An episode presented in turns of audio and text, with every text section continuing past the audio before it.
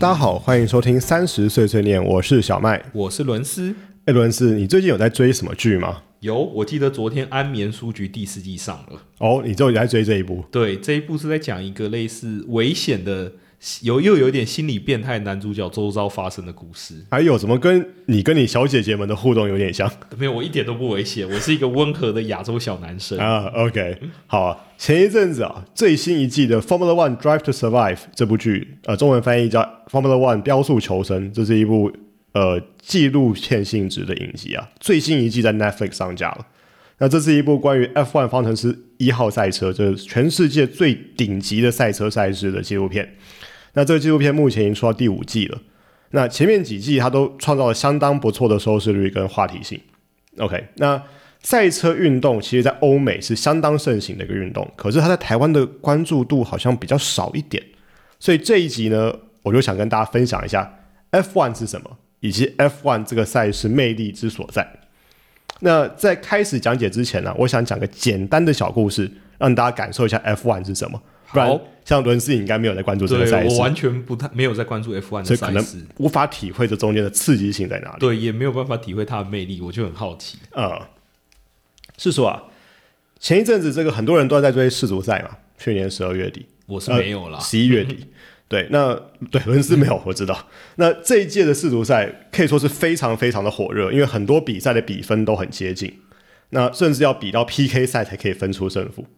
对，那这时候。你就会在这种比分接近的时候，很感受到这种顶尖运动员的所谓压力之所在，就是真的是全世界都在关注你的表现，关注你是否可以成功把这颗球踢进对方球门，这个压力真的很大哎。没错，我能够理解对。嗯，就是一般人真的没有办法想象，但是你光想就觉得哇塞，是很可怕。世界的殿堂，你犯一个错，可能都会被拿来放大解释。对，七十亿人都会嘲笑你。对对。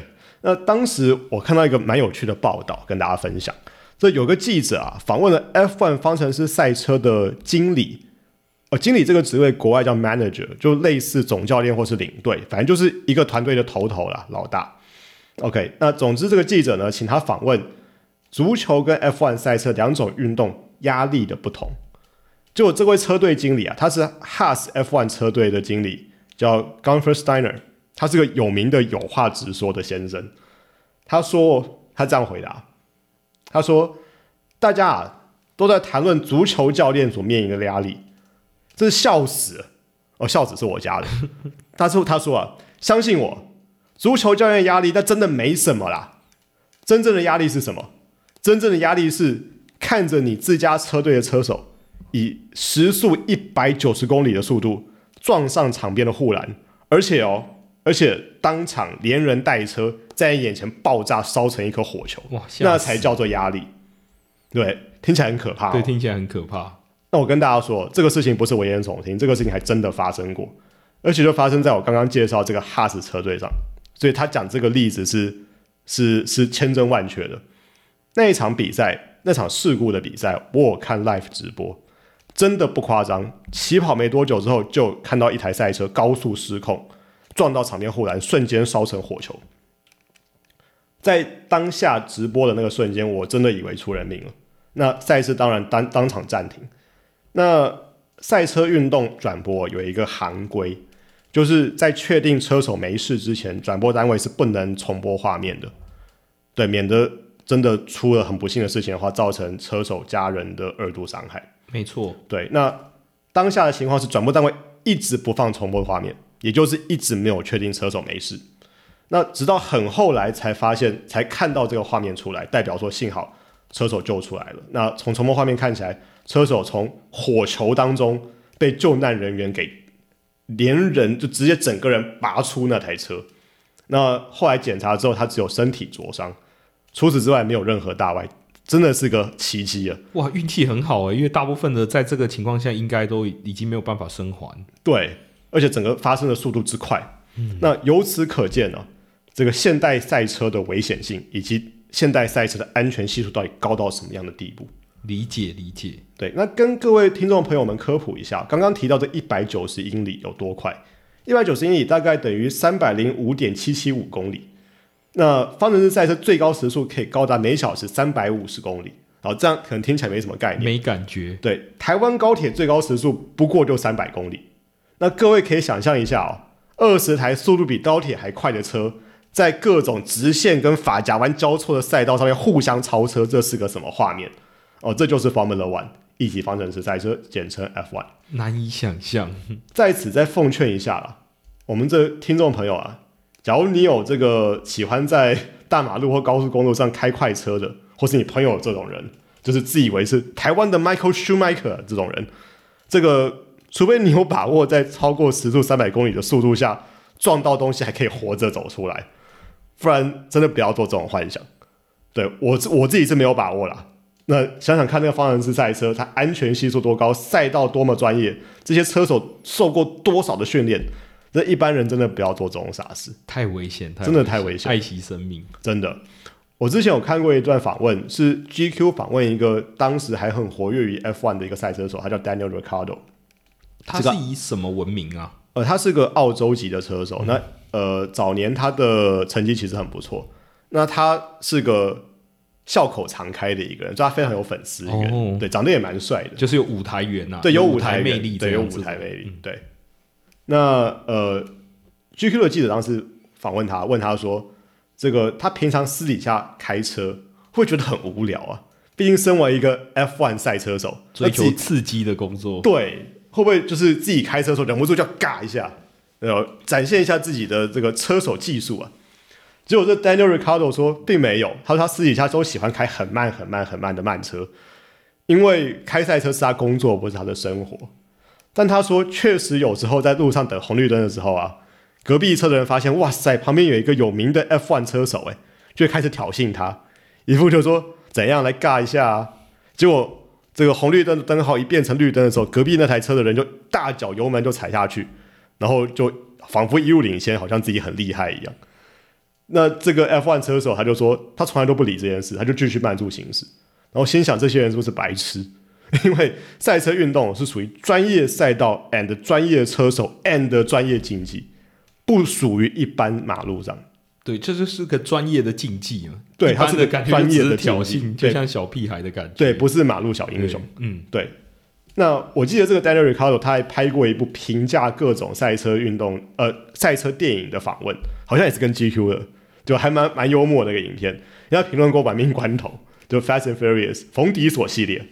那开氮气这个事情不是真的，那瞬间提高速度其实是很危险的，因为一般人的脖子会受不了。哇，真的专业。对，所以听到这个例子，大家应该可以感受到，这个专业车手他其实不只是坐在那边开车而已啊，他需要各种技能、各种专业知识以及各种训练，包含大量的体能训练。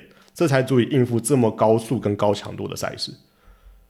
那说到这个赛车的危险性哦，轮子，我跟你讲一个事情：喜欢看赛车的人哦，多少都有一个蛮古怪的心态，就是你知道，作为一个人，作为一个有道德观念的人，这虽然你不愿意看到这种事情发生，但是车祸，车祸还是赛车最精彩的部分之一，而且车祸是随时都可能发生的。那这其实创造赛车运动一个很大的变数，但是不可否认。这也是创造一个可看性哦，追求刺激，因为我觉得会喜欢看赛车的，应该都是追求那种极限运动的刺激感。嗯，这是各方面的极致展现。那很多人说啊，很多运动赛事都是源自于人类狩猎的本能。那很多呃运动比赛当中所谓的战术，其实非常类似从战场或战争中所演化而来的。那赛车运动确实很大程度的结合这些元素。从速度、激情、危险性、不确定性、战略、科技、汽车技术、金钱战争等等等等，所有这些元素相加，都加深了 F1 赛事的可看性。那我本身，我本身观看 F1 的时间其实非常长，对我在六七岁就开始看了。哇，六七岁，所以资历也算是很深厚，跟看棒球的时候一起吗？差不多，对，呃，比看棒球甚至还久，还早。我那时候人还在国外，跟家人住在国外，然后国外没有什么其他休闲娱乐嘛。那小时候就是纯粹觉得赛车很酷很帅，然后男孩嘛多半都喜欢很酷的车，没错，对。那后来长大以后，呃，其实有一段时间就反而比较少关注了。一方面因为学业工作繁忙，二方面是在台湾哦，关注这项赛事人真的很少。那我记得有一年我去东区一家运动酒吧看 F1 直播，结果那天酒吧里头的 F1，呃的的外国人都非常聚精会神在看赛车比赛，反而是那一天去的本国人都完全没有在管电视上在播什么，都在餐厅里面玩桌游，就超级吵。那也是个很特殊的风险，就外国人在看 F1，本国人都没在看。那你知道有的时候去现场直播派对看比赛，看一种气氛，很有一种气氛感，因为大家一起努力的关注在一件事上。对，然后大家会评论啊，等等等。可惜这在台湾这个赛事真的比较难找到知音，跟棒球不太一样。我蛮好奇的，你为什么为什么台湾人比较少关注 F1 啊？你有什么样特别的想法吗？我觉得是台湾人本身对飙车或是开快车这件事情，其实有一些先入为主的一些负面他可能会觉得这不是一件好事，所以他也不会特别去观观观赏这个运动赛事。对，那呃，前面我们提到台湾之光这一集的时候，有提到说，其实有时候政府的角色或者大家的支持，对这些运动选手或运动赛事是很重要的。没错，就 EP 五台湾之光嘛。对对，那呃，当一个社会或政府先入为主，就觉得说开快车不是一件好事。Which 我刚刚其实有提到，赛车运动是个专业竞技，并不是马路小英雄。对，两个是不一样，是不一样的。但是很不幸的，在这样的一些观念之下，这个运动在台湾就比较难生根，比较难发展。了解。那另外一个原因也是因为，呃，这个跟一个国家的汽车工业有关。哦。这稍等我会提到，但是台湾这方面真的是比较弱，是，所以就比较难培养出这样的一个文化出来。懂。OK。那，呃，我自己的话跟很多车迷一样，刚刚提到，就是我在台湾的时候也沉寂了一阵子，没有在关注这个赛事。没错，那我也是直到前几年，因为 Netflix 这个影集，才又换回了热情啊。这本期节目依然没有叶配，虽然我们也很想叶配，欢迎 Netflix 来找我们叶配，对，非常欢迎。那 F1 啊，作为一个世界级的国际赛事啊。以今年二零二三年来说，一共有二十三场赛事，横跨全球二十个国家跟二十三条不同的赛道。呃，我们录音的时候，今年二零二三年的第一场赛事已经在巴林结束，中东的巴林。呃，去年冠军 Red Bull 车队看上去是还是具有相当的优势。那法拉利的车队的车子呢，车速挺快，但是稳定性不足。宾士车队稳定性足够，但是速度跟空力、空气力学设计看起来还是有一些升级的空间。那 Aston Martin 的车队则是去年，呃，颇有从去年的这个低迷的状态谷底反弹的这个气势啊。伦斯，你有没有开始听到一些熟悉的车厂名字出现了？有啊，这些都是有名的车厂。对，没错，F1 赛车当然也是各家车厂的兵家兵家必争之地。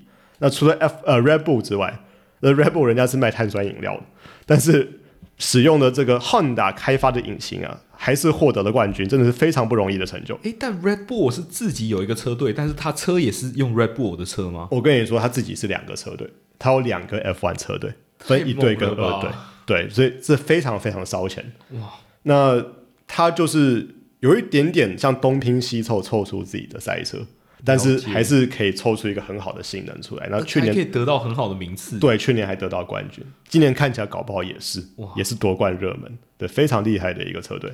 那就我观察哦，嗯，刚提到这些汽车的这些大型车厂，那汽车产业其实它有一个非常有趣的地方，就是它在世界各国其实都是民族工业。OK，所以民族工业就是它会牵动这个国家民族感情的这种产业，哦，会牵牵扯到国家的尊严。嗯，比方说意大利人对于法拉利的感情啊。可能跟中华棒球队对台湾人的感情是差不多啊，最近刚好在经典赛啊，这样我就理解了啊。所以呃，大家只要有看过一部电影叫《Ford vs Ferrari》，这个台湾翻译叫《赛道狂人》。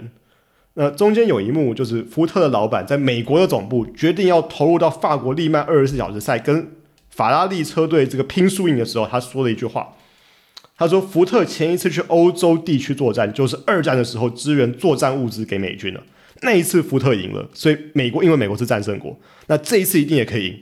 你看，这是这样的一个类，竟然可以这样类比。对，看来他们的竞争性真的很重，关乎到民族。嗯，那去年 F1 宾士跟 Red Bull 是角逐，呃，宾士跟 Red Bull 竞争冠军，然后最后失败之后，就有看到车迷在说，德国这个国家，这个足球输日本，赛车也输日本。那足球在世界杯小组赛一比二败给日本就算了。啊，F1 宾士引擎也输给汉达引擎，你看这个讲法多么伤民族自尊心，真的是上升到民族的角度，呃，很严重的这个。那确实一个有趣的点是啊，刚提到这个各国的车厂，那观察各国参赛车队的风格，也确实还带有这些国家的特色哦。民族文化也带入进去我们三十岁这年号称是一个非常 international 的节目啊。非常国际化。对，那这边就跟大家分享一下。举例来说啊，这宾士车队的赛车就是非常耐开、非常稳定，虽然它速度不见得顶快，但是都能开到最后，也不会中途车子坏掉、弃赛啊什么的，简直是赛车界的 Nokia 三三一零，非常的稳定。哎，宾士是哪一个国家的？德国，但是它这个车厂在在他的车队的总部在英国。哦，对了解了解。对，那法国的雷诺车队啊，则是有一套自己独有的设计逻辑。虽然它不见得是场上最快，但它车辆设计跟别人一定都不一样，这非常有法国人的呃特立独行的风格。没错，我觉得他们喜欢追求特别嘛。对，这个轮次之前有分享过。是，那呃，至于法拉利的车队哦，它就刚好跟宾士车队相反，这个车子速度很快，但是非常不稳定，常常开到中途就发生各种奇奇怪怪的故障。听说法拉利的赛车子就是呃试售车本身也是这样。对，那比方法拉利车队去年就发生过，这个赛车进维修区换胎的时候，维修区居然就准备了三颗轮胎来换胎，都不知道是在比赛车还是比三轮车。或者是他以前也发生过，把赛车推进场的时候忘了装方向盘，结果让车手在车里面一路鬼叫：“给我方向盘，给我方向盘！”甚至很久以前也发生过，起跑后才发现他们车子忘记加油，只能原地退赛。总之就是各式各样神奇的失误。假如你是法拉利的车迷啊，各位听众朋友，今年观赏 F1，我只能说您真的辛苦了。哇，这个很有趣耶，可以看到，比如说德国、法国啊、意大利的民族的影子都在里面。对，藏在这些车队里头。诶，但我比较好奇的是，通常 F1 的夺冠车队啊，大概都是哪几个国家的？还是大概就是这三个？呃，近年的话，呃，Red Bull 连续得了两年，呃，对不起，Red Bull 得了一年的去年的呃车队冠军，哇，然后呃连续得了两年的车手积分冠军。了那在解。这之前，基本上是宾士垄断了好几年，哦，垄断啊对，，垄断连续称霸了好几年。哇，德国的汽车工业对是不容小觑。对，那整体而言的话，法拉利车队当然是车迷最多，也是最多关注的最多关注，那也是呃参赛时间最长。那很多你听过的呃有名的车手也都在法拉利，包括迈克迈克舒迈克在里哦，面。舒马克了解。对对，所以呃各有各的历史，那各有各的支持方，那各有各的风格，这也是了解 F1 一个很有趣很有趣的一个部分。真的蛮有趣的。对，那呃，除了刚刚提到这些历史跟车队风格之外，F1 赛车毫无疑问就是汽车设计跟顶尖科技的结晶了。这个赛会开办至今已经七十几年了，那一直都是这样的一个定位跟风格。那要创造这样一个高技术含量的赛车，有一个东西不可或缺，这个东西就是钱。有钱能使鬼推磨，对，在赛车的世界，有钱一定就是好办事。那时至今日啊，一台方程式一号赛车造价，光硬体成本就超过了呃八百万美金。哦，八百万美对，金。刚刚这个数字的零很多，还数了一下，八百万美金，也就是超过台币两亿。两亿造一台车啊！这还不连行销跟运营费用哦。哦，那肯定更贵。那这就造就出 F1 基本上就是个极致的资本主义与金钱所堆砌出来的现代神话。那刚刚提到 F1 今年会在二十个国家举办，那大家只要有关注这个卡达世界杯的相关新闻的话，应该有听说卡达在举办赛事的时候，因为有遭遇一些人权问题啊，包含他在新建场馆的过程等等，还有妇女的问题等等。那他在世界杯前其实被很多人抵制的很厉害。那我跟大家报告哈，这个人权问题哈，呃，世界前几名有人权问题的国家呢，几乎都是 F1 赛事的主办国，因为都是集权国家，包含卡达、沙利阿拉伯，呃，前一集伦斯这边提到的亚塞拜然，之前的俄罗斯、中国等等等，他们都有主办过 F1。为什么？因为这些国家首先都很有钱，第二他们都很敢花钱。很能够理解集权国家又有钱，对他，而且他们在做决定上比较容易。是是，甚至今年的赛事还增加了一站在美国的拉斯维加斯。虽然美国不是集权国家，但是拉斯维加斯这个城市我去过一次，非常人工、非常纸醉金迷的一个城市啊。基本上它就是在沙漠中间造了一个赌城出来，这非常符合 F1 的调调，非常的资本主义，非常多钱。嗯，对。至于哈，中国这个号称社会主义的国家，为什么会举办一个极致资本主义的赛事呢？那这就是另一个故事了，是所谓的有中国特色的社会主义嘛？合理合理，可以理解。OK，那除了赛会要跟这些主办国家拉赞助之外，车队拉赞助当然是非常重要的。那相信很多人都有印象，这个赛车手的赛车服上密密麻麻、琳琅满目的广告，各种品牌都想要上去赞助，对，而且非常密集超级多。对，除此之外啊，赛车界一直有一个非常有趣的状况，叫 pay driver，也就是付费车手。也就是说，车手呢有个富爸爸赞助车队，然后让他儿子去这个车队开车。那不管这个所谓的富爸爸是车手的亲爸爸，还是他赞助商，那当然了，要变成 F1 车手，你本人本人还是要有一定的条件。对，F1 是有一个类似叫驾照的东西，就像我们一般的开车上路需要一张驾照。那 F1 的驾照指的是它必须要在一些次级的赛事累积到一定的成绩跟积分，呃，门槛过了才可以去开 F1，不然随便哪个阿里不达都去开，那是会出人命的。这个时速三百五十公里的高速，哎，这个不是会开玩笑害到别人呢，对，这很可怕的，很很可怕的。那这个故事也告诉我们了，除了车手本人的能力之外，车手的超能力，我指的是钞票的钞，其实也是实力的一种。我想在所有的运动赛事之中，应该很难找到比赛车还要鲜明的例子。这是一个极端资本主义的比赛啊，嗯听这样听起来，非常多的钱在中间运作。但是跟所有的赛事一样哦，不论资源投入了多少，最终还是要在赛场上展现出实力才是真正的王道。而这往往需要参赛选手本人，以 F1 来说，就是驾驶车辆的车手，在压力下能够充分的发挥。讲到这，就想到我们今年参赛中华队了。这个之后我们有机会再评论一下这次诶带本届的赛事。对啊，可以评论一下，我蛮好奇的。OK，那回到 F1，F1 目前有十个车队，一共二十个车手，基本上就是汇集了全世界最顶尖的工程师跟最会开车的二十个人。那你常常会发现了，即使是这么顶尖的车手、这么顶尖的车辆工程师跟这么顶尖的团队，在极度极端的高压状态之下，还是会犯一些看起来很白痴的错。比方说，车子开一开，突然就失控撞墙，也没人去撞它，或者是换胎的时候一个手滑，就整个 pit crew 就开始手忙脚乱。你说这是因为车手不够努力，这个团队不够优秀吗？并不是、这个是因为我们都是人，活生生血淋淋的人，而人就不是完美的，人就是会犯错。但重点从来不是说为什么人会犯错，而是在于说犯错之后，人要如何逆境求生，在相对不利的处境之下，一步一步把丢掉的优势再讨回来。所以 F1 赛场上，我们也偶尔会看到，虽然不是很频繁啊，但是偶尔会看到车手在赛事前段哦，因为一个失误而丢失名次。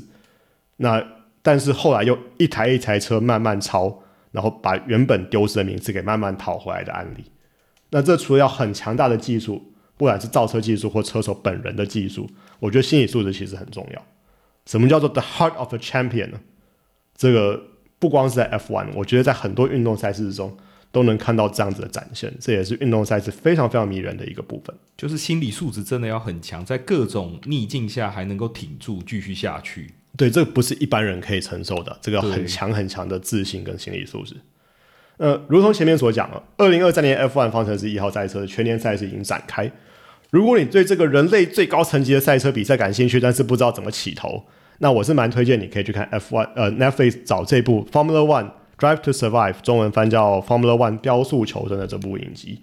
虽然不可否认，这部影记录影集多半是有一些夸大的一个成分啊，多少。比如说车队之间的勾心斗角，车手之间的余量情节，甚至同队车手之间也会互相较劲，因为要争夺谁是一号车手这件事。这当然都是 F1 众多元素的一个部分。那或许 Netflix 为了收视率，那在这个影集里头非常明显刻意去放大这些所谓 drama 的部分。因为人都是喜欢看 drama 的，对，那甚至有爆出说 F 呃 Netflix 在同一个车手不同时间的访问所讲的话，把它移花接木，导致说影集呈现的访谈其实上下文根本就不是他呈现的这个样子，这样去有点刻意去塑造特定车手的反派形象。